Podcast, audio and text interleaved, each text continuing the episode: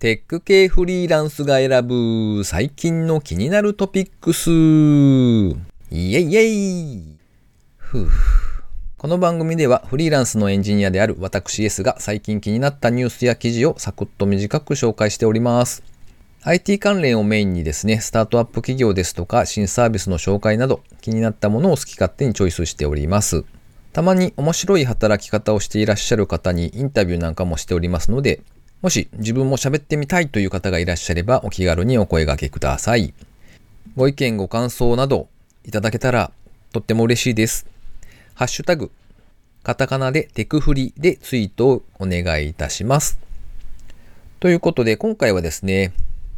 久しぶりにニュースのみの回となっておりますが、3つほどニュースもしくは記事を紹介したいと思っております。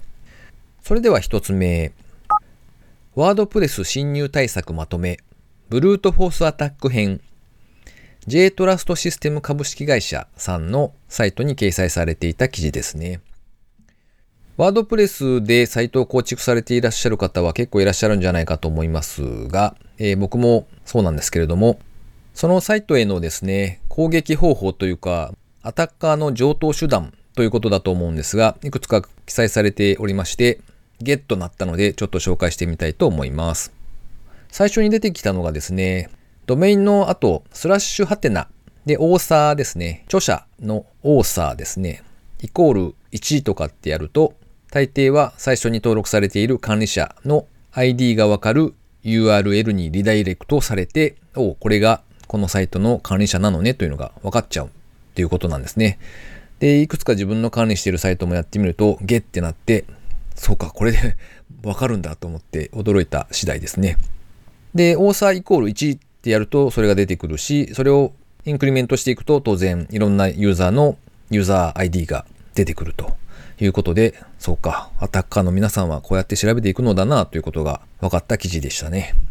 なので、とりあえずですね、自分の場合は、まあ、有名どころだと思うんですが、サイトガード WP プラグインというプラグインがあって、まあ、セキュリティのプラグインですね。で、そちらの設定をちょっといろいろめんどくさい状態にして、まあなんとかしのぐというか、多少は良いのかしらと思って、そんなことをしてみたっていう感じですね。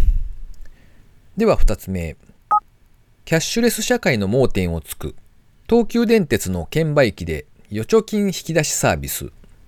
BCN プラス R というデジタル製品や家電についてのマーケティング情報を扱っているサイトですね。そちらに掲載されていた記事です。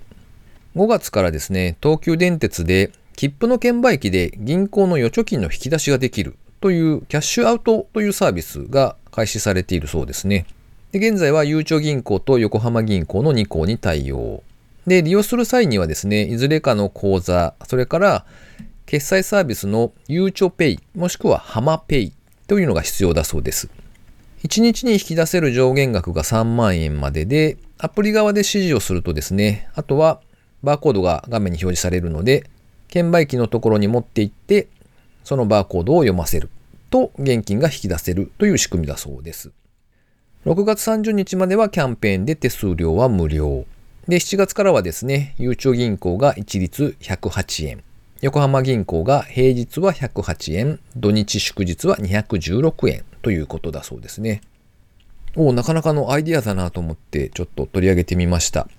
東急電鉄の側もですね、通常だと券売機ってお金がどんどん入っていくだけで、その溜まったお札とかを移動させるコストがやっぱりあるわけで、それが多少は還元されるということにもなるので、なかなかなアイディアだよなぁと思いました。ただ、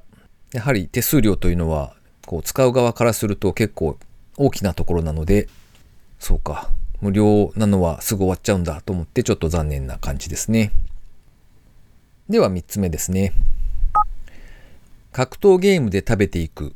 現役プロゲーマーが語る職業としての覚悟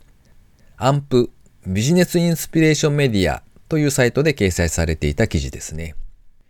日本の格闘ゲームシーンで史上3人目ということだそうなんですけれども、女性のプロゲーマーとして現在活躍されている初目さんへのインタビューが掲載されていました。E スポーツの世界では、まあ当然ではあるんですが、そうか、女性もやっぱり活躍されていらっしゃる方がいるんだなというので、ちょっと驚いて取り上げてみました。インタビュー記事がテキストで掲載されているので、興味がある方がいらっしゃればお読みいただけたらと思います。で、その中でちょっと印象的だったのがですね、面白さと難しさは表裏一体っていうことが書かれてたんですよね。まあ確かにそうだろうなとは思うんですが、自分の好きなことを極められる環境っていうのは当然とても素晴らしい、面白い環境なんですけれども、反面ですね、やり続けないといけないっていう辛さもやっぱりあって、裏表のある薄い紙がくるくる回っているという感じっていうふうにおっしゃってたんですね。で、当然うまくいかない時期というのもやっぱりあって、そういう時にゲームというものから離れたいっていうふうに感じることがあるんだけれども、他の逃げ道が少ないなと思うことがあるということも書かれていらっしゃいました。まあ、プロの世界なので、当然、こう、なれる人というのは一握りだし、とても狭き門ではあると思うので、厳しい世界だなと思ってちょっと読んでおりました。ということで、今回の記事紹介は以上となります。えっと、続きまして、えー、最近いただいたコメントを紹介したいと思います。SF2005 さんからですね。前回紹介した音声入力のお話でコメントをいただきました。勝間さんの音声入力、テクフリで紹介されていたが役に立ったということで、ツイッターの方でコメントをいただきました。ありがとうございます。確かに前回紹介して以来、まあ僕もできるだけ音声入力を使うようにしてはいるんですけれども、割と使いどころがなんというか悩ましいというかですね、長い文章を一気に入力するっていう時にはいいんですけれども、ちまちまとこう単語ごとに修正をする場合っていうのは、これはキーボードから入れた方が早いかもなって思うシーンもあったりなんかして、なかなか未だに使い慣れてない感が結構ありますね。ということで SF2005 さんありがとうございました。最後にですね、個人的な近況などをお話ししておりますが、今週の火曜日ですね、オンライン飲み会を開催しました。えっ、ー、と、自分を含めてですね、7名の方に参加していただきまして、楽しく飲めましたよというご報告ですね。あの、オンラインで飲み会って1回か2回ぐらいやったことがあるんですけども、その時にどなたかがおっしゃってたのがですね、やっぱりこう、リアルで喋っているのとちょっと違うので、同じタイミングで話し出してしまって、ああ、ごめんなさい、どうぞどうぞとか、いやいや、どうぞどうぞみたいな、こう、お互いに譲り合う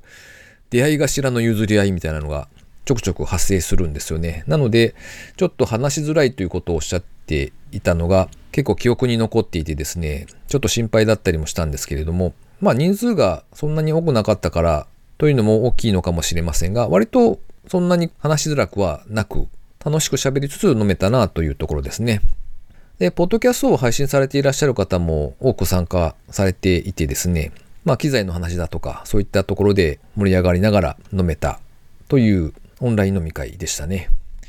今後テーマはどうなるかちょっとわかんないですけれども、また近いうちに何かしら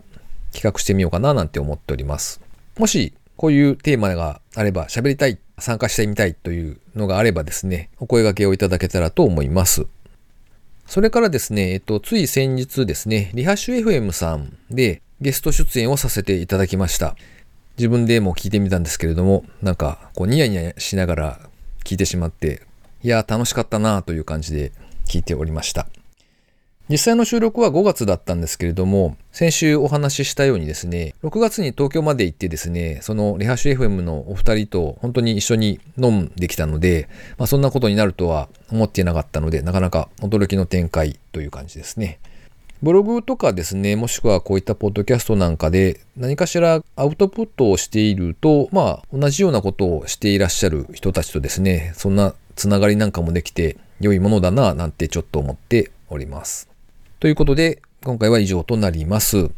ご意見、ご感想、もしくはゲストで出てみたいなどなどありましたら、切にお待ちしておりますので、ツイッターでハッシュタグ、カタカナでテクフリでツイートをしていただけたらと思います。今回も最後までお聴きいただきありがとうございました。それではまた。